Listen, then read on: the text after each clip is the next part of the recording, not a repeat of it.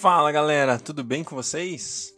Muito bom estar com vocês mais uma vez, agora na conclusão da sétima semana. É isso aí, hoje é o sétimo dia da sétima semana da nossa leitura Bíblia em um ano. Leitura Bíblia em um ano, não, leitura bíblica em um ano. Muito bom estar com vocês, muito bom que você está nos acompanhando. 49 dia de leitura. Hoje nós vamos ler Levítico 7, Levítico 8 e também Lucas capítulo 5, Levítico 7 e 8 e Lucas 5. Deus, obrigado pelo teu amor, obrigado porque nós podemos nos achegar diante do Senhor. Obrigado, Jesus, porque o Senhor abriu um novo e vivo caminho. O Senhor nos preparou esse caminho santo, esse caminho eterno que nos leva ao Pai. Jesus, tu és o caminho, a verdade e a vida, e nós vamos ao Pai através de você. Nós podemos nos achegar com confiança através do sangue de Jesus, na Sua presença, além do véu, além do véu, onde nós podemos ter o Santo dos Santos. Deus, isso que nós temos aprendido nesses dias, lendo a Sua palavra. Deus, o tabernáculo, ali tinha o pátio, Deus, o santo lugar e o santíssimo lugar, ou o santo dos santos, onde a Sua presença estava. Jesus Cristo, ele abriu o caminho. Ele abriu o caminho. Eu, eu e você podemos chegar, eu posso chegar diante de Deus, no Santo dos Santos, por causa do sumo sacerdote Jesus Cristo. Muito obrigado, Jesus. Muito obrigado, Deus Pai. Muito obrigado, Espírito Santo. Fica conosco nessa leitura. Revela tua palavra a nós, em nome de Jesus. Amém. Levítico 7. Esta é a regulamentação da oferta pela culpa, que é a oferta santíssima. O animal da oferta pela culpa será morto no local onde são sacrificados os holocaustos, e seu sangue será derramado nos lados do altar. Toda a sua gordura será oferecida, a parte gorda da cauda e a gordura que cobre as vísceras, os rins com a gordura que, que os cobre e que está perto dos lombos, e o lóbulo do fígado que será removido com os rins. O sacerdote os queimará no altar como oferta dedicada ao Senhor, preparada no fogo. É oferta pela culpa. Somente os homens da família dos sacerdotes poderão comê-la, mas deve ser comida em lugar sagrado, é oferta santíssima. A mesma regulamentação aplica-se tanto à oferta pelo pecado quanto à oferta pela culpa. A carne pertence ao sacerdote que fez propiciação pela culpa. O sacerdote que oferecer um holocausto por alguém ficará com o couro do animal. Toda oferta de cereal assada num forno ou cozida numa panela ou numa assadeira pertence ao sacerdote que a oferecer. E toda oferta de cereal amassada com óleo ou não pertence igualmente aos descendentes de Arão. Esta é a regulamentação da oferta de comunhão, que pode ser apresentada ao Senhor. Se alguém fizer por gratidão, então, com sua oferta de gratidão, terá que oferecer bolos sem fermento e amassados com óleo, pães finos sem fermento e untados com óleo, e bolos da melhor farinha bem amassados e misturados com óleo. Com sua oferta de comunhão por gratidão, apresentará uma oferta que inclua bolos com fermento. De cada oferta trará uma contribuição ao Senhor, que será dada ao sacerdote que asperge o sangue das ofertas de comunhão. A carne de sua oferta de comunhão por gratidão será comida no dia em que for oferecida. Nada poderá sobrar até o amanhecer. Se, contudo, sua oferta for resultado de um voto ou for uma oferta voluntária, a carne do sacrifício será comida no dia em que for oferecida, e o que sobrar poderá ser comido no dia seguinte. Mas a carne que sobrar do sacrifício até o terceiro dia será queimada no fogo. Se a carne da oferta de comunhão for comida ao terceiro dia, ela não será aceita. A oferta não será atribuída àquele que a ofereceu, pois a carne estará estragada. E quem dela comer sofrerá consequências da sua iniquidade. A carne que tocar em qualquer coisa impura não será comida, será queimada no fogo. A carne do sacrifício, porém, poderá ser comida por quem estiver puro. Mas, se alguém que estiver impuro comer da carne da oferta de comunhão que pertence ao Senhor, será eliminado do meio do seu povo. Se alguém tocar em alguma coisa impura, seja impureza humana, seja de animal, seja qualquer outra coisa impura e proibida, e comer da carne da oferta da comunhão que pertence ao Senhor, será eliminado do meio do seu povo. E disse o Senhor a Moisés: Diga aos israelitas: não comam gordura alguma de boi, carneiro ou cabrito. A gordura de um animal encontrado morto ou despedaçado por animais selvagens pode ser usada para qualquer outra finalidade, mas nunca poderá ser comida. Quem comer a gordura de um animal dedicado ao Senhor numa oferta preparada no fogo será eliminado do meio do seu povo. Onde quer que vocês vivam, não comam o sangue de nenhuma ave ou de animal. Quem comer sangue será eliminado do meio do seu povo. Disse mais o Senhor a Moisés: Diga aos israelitas: todo aquele que trouxer sacrifício de comunhão ao Senhor terá que dedicar parte dele ao Senhor. Com suas próprias mãos trará ao Senhor as ofertas preparadas no fogo, trará a gordura com o peito e o moverá perante o Senhor como um gesto ritual de apresentação. O sacerdote queimará a gordura no altar, mas o peito pertence a Arão e seus descendentes. Vocês deverão dar a coxa direita das ofertas de comunhão ao sacerdote como contribuição o descendente de Arão que oferecer o sangue e a gordura da oferta de comunhão receberá a coxa direita como porção. Das ofertas de comunhão dos israelitas, tomei o peito que é movido ritualmente e a coxa que é ofertada, e dei-os ao sacerdote Arão e aos descendentes por decreto perpétuo para os israelitas. Essa é parte das ofertas dedicadas ao Senhor, preparadas no fogo, destinadas a Arão e a seus filhos nos dias em que foram apresentados para servirem ao Senhor como sacerdotes. Foi isso que o Senhor ordenou a eles, no dia que foram ungidos dentre os israelitas. É um decreto perpétuo para suas gerações. Essa é a regulamentação acerca do holocausto, da oferta de cereal, da oferta pelo pecado, da oferta pela culpa, da oferta de ordenação e da oferta de comunhão o Senhor entregou a Moisés no Monte Sinai, no dia em que ordenou aos israelitas que trouxessem suas ofertas ao Senhor, no deserto de Sinai. Levítico 8 O Senhor disse a Moisés: Traga Arão e seus filhos, suas vestes, o óleo da unção, o novilho para a oferta pelo pecado, os dois carneiros e o cesto de pães sem fermento, e reúna toda a comunidade à entrada da tenda do encontro.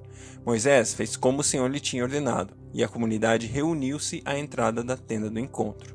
Então Moisés disse à comunidade: Foi isto que o Senhor mandou fazer.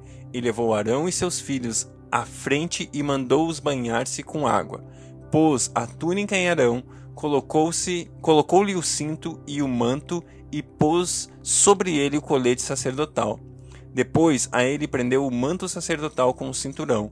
Colocou também o peitoral, no qual pôs o urim e o tumim, e colocou o turbante na cabeça de Arão com a lâmina de ouro, isto é, a coroa sagrada na frente do turbante, conforme o Senhor tinha ordenado a Moisés. Depois Moisés pegou o óleo da unção e ungiu o tabernáculo e tudo que nele havia, e assim os consagrou. Aspergiu sete vezes o óleo sobre o altar, ungindo o altar e todos os seus utensílios e a bacia com o seu suporte para consagrá-los. Derramou o óleo da unção sobre a cabeça de Arão para ungí-lo e consagrá-lo. Trouxe também, trouxe então os filhos de Arão à frente, vestiu-os com suas túnicas e cintos e colocou os gorros, conforme o Senhor lhe havia ordenado. Em seguida, trouxe o novilho para a oferta pelo pecado, e Arão e seus filhos puseram a mão sobre a cabeça do novilho. Moisés sacrificou um novilho e com o dedo pôs um pouco do sangue em todas as pontas do altar para purificá-lo. Derramou o restante do sangue na base do altar e assim consagrou para a propiciação por ele. Moisés pegou também toda a gordura que cobre as vísceras, o lóbulo do fígado e os dois rins com a gordura que os cobre e os queimou no altar. Mas o novilho com seu couro e sua carne e seu excremento ele queimou fora do acampamento conforme o Senhor lhe tinha ordenado. Mandou trazer então o carneiro para o holocausto, e Arão e seus filhos puseram a mão sobre a cabeça do carneiro. A seguir, Moisés o sacrificou, mas sacrificou o carneiro e derramou o sangue nos lados do altar. Depois cortou o carneiro em pedaços, queimou a cabeça e os pedaços e a gordura. Levou as vísceras e as pernas e queimou o carneiro inteiro sobre o altar, como holocausto, oferta de aroma agradável ao Senhor, preparada no fogo, conforme o Senhor lhe havia ordenado. A seguir, mandou trazer outro carneiro, o carneiro para oferta de ordenação, E Arão e seus filhos colocaram as mãos sobre a cabeça do carneiro. Moisés sacrificou o carneiro e pôs um pouco do sangue na ponta da orelha direita de Arão, no polegar de sua mão direita e no polegar do seu pé direito. Moisés também mandou que os filhos de Arão se aproximassem e sobre cada um pôs um pouco do sangue na ponta da orelha direita, no polegar da mão direita e no polegar do pé direito. Derramou o restante do sangue nos lados do altar. Apanhou a gordura da cauda e toda a gordura que cobre as vísceras, o lóbulo do fígado, os dois rins e a gordura que os cobre e a coxa direita. Então, o cesto de pães então, do cesto de pães sem fermento que estava perante o Senhor, apanhou um pão comum, outro feito com óleo e um pão fino, e os colocou sobre as porções de gordura e sobre a coxa direita. Pôs tudo nas mãos de Arão e de seus filhos, e moveu esses alimentos perante o Senhor como gesto ritual de apresentação. Depois Moisés os pegou de volta das mãos deles e queimou tudo no altar, em cima do holocausto, como oferta de ordenação preparada no fogo de aroma agradável ao Senhor. Moisés pegou também o peito que era a própria porção do carneiro da ordenação e moveu perante o Senhor como gesto ritual de apresentação, como o Senhor lhe havia ordenado.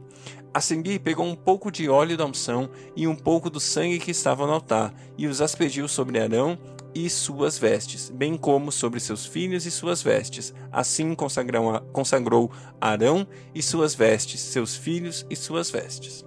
Moisés então disse a Arão e a seus filhos: Cozinhem a carne na entrada da tenda do encontro, onde deverão comer com o pão do cesto das ofertas de ordenação, conforme me foi ordenado. Arão e seus filhos deverão comê-la. Depois, queimem o restante da carne e do pão não saiam da entrada da tenda do encontro por sete dias, até que se completem os dias da ordenação de vocês, pois essa cerimônia de ordenação durará sete dias. O que se fez hoje foi ordenado pelo Senhor para fazer propiciação por vocês. Vocês terão que permanecer dia e noite à entrada da tenda do encontro por sete dias e obedecer às exigências do Senhor para que não morram, pois isso me foi ordenado. Arão e seus filhos fizeram tudo o que o Senhor tinha ordenado por meio de Moisés. Lucas 5 Certo dia, Jesus estava perto do lago de Genezaré, e uma multidão o comprimia de todos os lados para ouvir a palavra de Deus. Viu à beira do lago dois barcos deixados ali pelos pescadores que estavam lavando suas redes. Entrou num dos barcos que pertencia a Simão e pediu-lhe que o afastasse um pouco da praia. Então sentou-se no barco e ensinava o povo. Tendo acabado de falar, disse a Simão: Vá para onde as águas são mais fundas, e a todos, lancem as redes para a pesca. Simão respondeu: Mestre, esforçamo-nos a noite inteira e não pegamos nada. Mas porque és tu que estás falando, és tu que está dizendo isso, eu vou lançar as redes. Quando o fizeram, pegaram tal quantidade de peixes que as redes começaram a rasgar-se. Então fizeram sinais a seus companheiros no outro barco para que viessem ajudá-los, e eles vieram e encheram ambos os barcos a ponto de começarem a afundar. Quando Simão Pedro viu isso, prostrou-se aos pés de Jesus e disse: Afasta-te de mim, Senhor, porque eu sou um homem pecador. Pois ele e todos os seus companheiros estavam perplexos com a pesca que haviam feito, como também Tiago e João, os filhos de Zebedeu, sócios de Simão. Jesus disse a Simão: Não tenha medo, de agora em diante você será pescador de homens. Então eles arrastaram seus barcos para a praia, deixaram tudo e os seguiram. Estando Jesus numa das cidades, passou um certo homem coberto de lepra. Quando viu Jesus, prostrou-se com o rosto em terra e rogou-lhe: Se quiseres, podes purificar-me. Jesus estendeu a mão, tocou nele, dizendo: Quero, seja purificado e imediatamente a lepra o deixou. Jesus lhe ordenou: Não conte isso a ninguém, mas vá mostrar-se ao sacerdote e ofereça pela sua purificação os sacrifícios que Moisés ordenou, para que sirva de testemunho. Todavia, as notícias a respeito dele se espalhavam ainda mais, de forma que multidões vinham para ouvi-lo e para serem curadas de suas doenças. Mas Jesus retirava-se para lugares solitários e orava. Certo dia, quando ele ensinava, estavam ali sentados fariseus e mestres da lei, procedentes de todos os povoados da Galiléia, da Judéia e de Jerusalém. E o poder do Senhor estava com ele para curar os doentes. Vieram alguns homens trazendo um paralítico numa maca e tentaram fazê-lo entrar na casa, para colocá-lo diante de Jesus. Não conseguindo fazer isso por causa da multidão, subiram no terraço e baixaram em sua maca, e o baixaram em sua maca através da cobertura, até o meio da multidão, bem em frente de Jesus. Vendo a fé que eles tinham, Jesus disse: Homem, os seus pecados estão perdoados. Os fariseus e os mestres da lei começaram a pensar: Quem é esse que blasfema? Quem pode perdoar pecados a não ser somente Deus? Jesus, sabendo o que estavam pensando, perguntou: por que vocês estão pensando assim? Que é mais fácil dizer: os seus pecados estão perdoados ou levanta-se e ande? Mas, para que vocês saibam que o Filho do Homem tem na terra autoridade para perdoar pecados, disse ao paralítico: Eu digo a você: levante-se, pegue a sua maca e vá para casa. Imediatamente ele se levantou na frente deles, pegou a maca em que estava deitado e foi para casa louvando a Deus todos ficaram atônitos e glorificavam a Deus, cheios de temor, diziam: Hoje vimos coisas extraordinárias. Depois disso, Jesus saiu e viu um publicano chamado Levi, sentado na coleteria, e lhe disse: Siga-me. Levi levantou-se, deixou tudo e o seguiu. Então Levi ofereceu um grande banquete a Jesus em sua casa. Havia muita gente comendo com eles, publicanos e outras pessoas. Mas os fariseus e aqueles mestres da lei que eram da mesma facção queixaram-se aos discípulos de Jesus: Por que vocês comem e bebem com publicanos e pecadores? Jesus respondeu: Não são os que têm saúde que precisam de médico, mas sim os doentes. Eu não vim para chamar os justos, mas pecadores ao arrependimento. E eles lhes disseram: Os discípulos de João jejuam e oram frequentemente bem como os discípulos dos fariseus, mas os teus vivem comendo e bebendo. Jesus respondeu: Podem vocês fazer os convidados do noivo jejuar enquanto o noivo está com eles? Mas virão dias quando o noivo lhes será tirado. Naqueles dias jejuarão. Então lhes contou essa parábola. Ninguém tira um remendo de roupa nova e o costura em roupa velha. Se o fizer, estragará a roupa nova, além do que o remendo da nova não se ajustará à velha. E ninguém põe vinho novo em vasilha de couro velha. Se o fizer, o vinho novo rebentará a vasilha, se derramará e a vasilha se estragará. Ao contrário, vinho novo deve ser posto em vasilha de couro nova. E ninguém, depois de beber o vinho velho, prefere o novo, pois diz: o vinho novo é melhor. Uau, glória a Deus por essa palavra, glória a Deus por essa leitura. Eu, eu amo o caráter de Jesus, eu amo quem Jesus é. Quando a gente percebe que Jesus ele veio para aqueles que são doentes, quando a gente percebe que Jesus não está aqui, não se manifestou para aqueles que são santos, para aqueles que já são da igreja, para aqueles que já vivem uma vida diante de Deus. Ao contrário disso, Jesus Cristo veio para aqueles que estão doentes, para aqueles que precisam de arrependimento. Jesus é amigo dos pecadores, Jesus é amigo para aquele que tem um coração quebrantado, Jesus é um amigo para aquele que está pronto a se arrepender. Jesus ama você, Jesus ama você do jeito que você está e ele ama que você venha até ele. Ouça a sua voz, ouça a sua palavra, se arrependa, se converta e mude a um novo lugar, a uma nova vida, a uma nova posição. É lindo porque quando eu e você nos encontramos com Jesus, nós podemos chegar como estamos, mas nós nunca vamos sair do jeito que chegamos. Porque estar com Jesus significa transformação de mente, significa transformação de vida, significa olhar a vida de uma nova perspectiva, olhar a vida através da graça, olhar a vida através da perspectiva de que eu sou amado, não porque eu fiz algo, mas porque ele me amou primeiro. Ele me amou ainda quando eu era um pecador, ainda quando eu estava longe. Jesus me ama e ama sempre. Amém? Deus abençoe você.